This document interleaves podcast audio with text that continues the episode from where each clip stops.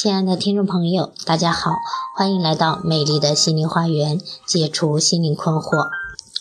我是心理咨询师张霞，我的微信号是美丽花园的手写大写字母，也就是大写的 M L H Y 加数字一二三四五六七八九。我的 QQ 是二五零七幺幺四二零幺，欢迎大家与我沟通联系。咨询收费，听众咨询可以享受最高优惠。好，今天要分享的是。育子专题：孩子为什么不善于交往？俗话说：“一个篱笆三个桩，一个好汉三个帮。”成功人士之所以成功，是因为他们拥有很好的人际关系。同样，良好的同伴关系也是孩子健康成长和学业成功的必要保障。可现实生活中，有相当一部分孩子处理不好与同学和朋友之间的关系，家长对此也忧心忡忡。那么，究竟有哪些原因影响了孩子的交往呢？一、孩子缺少人际交往。由于现代生活居住条件的改变，独门独户的家庭已经占据了大多数，这在客观条件上就压缩了孩子的活动天地。增加了孩子之间走动来往的空间限制，减少了孩子们在一起游戏、玩耍和交往的机会。另外，许多家长对孩子看护过严，孩子每天上学和放学都有家长亲自接送，而且孩子回到家后一般都不容许再外出，孩子与别人的交往仅限于在学校里很少的课间休息的时间。再者，不少家长望子成龙心切，要求孩子不仅要学好学校里的功课，而且孩子大量的业余时间也被各种各样的辅导班、补习班和特长班占用，搞得孩子整天疲于奔命，根本也没有精力再与别人玩耍和交往。还有。现代电子和通讯技术的高度发达，孩子足不出户就可以享受到电子游戏、电视和互联网带来的娱乐，这也削弱和淡化了他们与同伴间的交往动机和欲望。可以说，孩子们的社会接触面是比较窄的，他们他们尤其缺少与同龄伙伴的交往，社会交往的经验严重不足。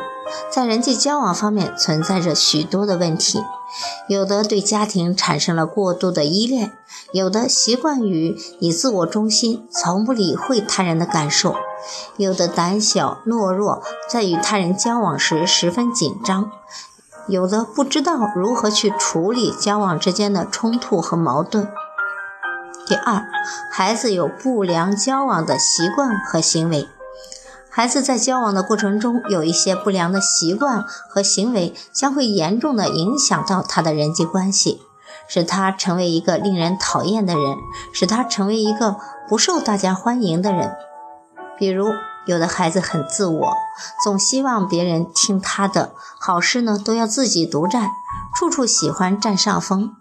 有的孩子对别人斤斤计较，说话尖酸刻薄，稍不如意就乱发脾气，耍态度。有的孩子的攻击性比较强，喜欢欺负别的小朋友，好抢别人的东西。如果有谁不听招呼，就会以武力相加。有的孩子不爱关心别人，不愿意帮助别人，即使别人有困难向他求助，请他帮忙，他也会常常无动于衷。有的孩子自私自利，为人特别小气。自己的东西绝不允许别人染指，有好吃的好玩的，从不愿意拿去与别人分享。孩子如果在人际交往中经常有这些消极的表现，即使他内心里再怎么想与别人交朋友，再怎么想拉近与别人的距离，都是无济于事的。三，孩子缺乏交往的技巧，社会交往是需要技巧的。许多孩子正是由于没有掌握有效的交流手段和方法，才使得他们的人际关系不太好，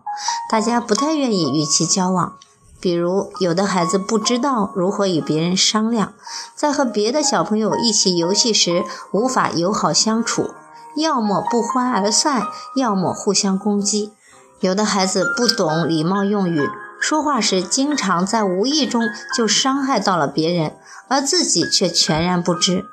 有的孩子不善于处理冲突和矛盾，同学之间的一点点小小的问题就闹得不可开交，就连好朋友也会冷落人家一年半载。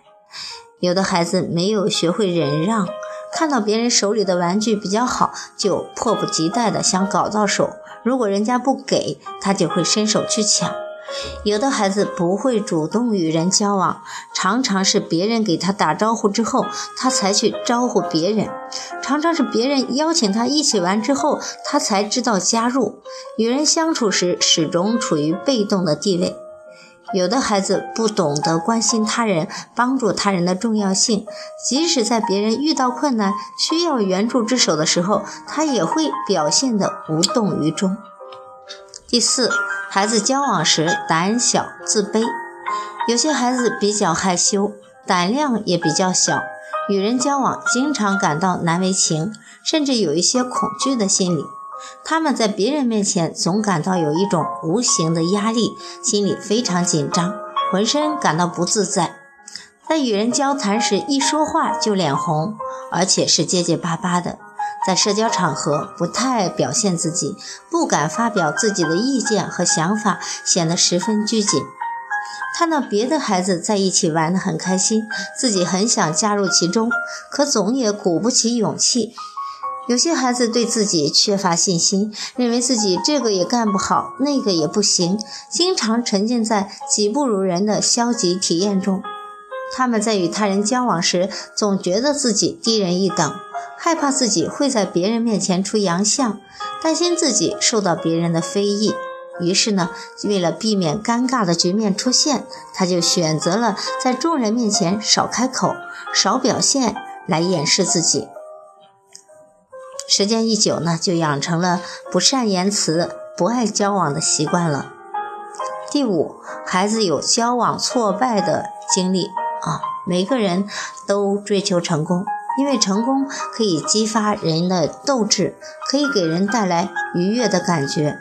没有人希望自己失败或者受挫，因为挫折和失败总是给人的心理带来负面的影响。但是在现实的生活中，并不是每个人在任何的时候都是可以成功的，他很有可能会遭遇挫折和失败。孩子的人际交往也不例外。这时，如果孩子的心理承受能力较弱，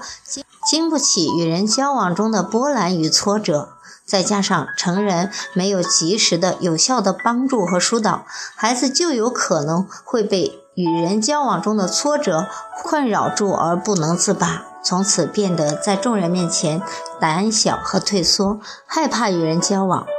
比如，有的孩子在与同伴玩耍时受到了别人的欺负，他想反抗，可是又实力不如人家，只好逆来顺受。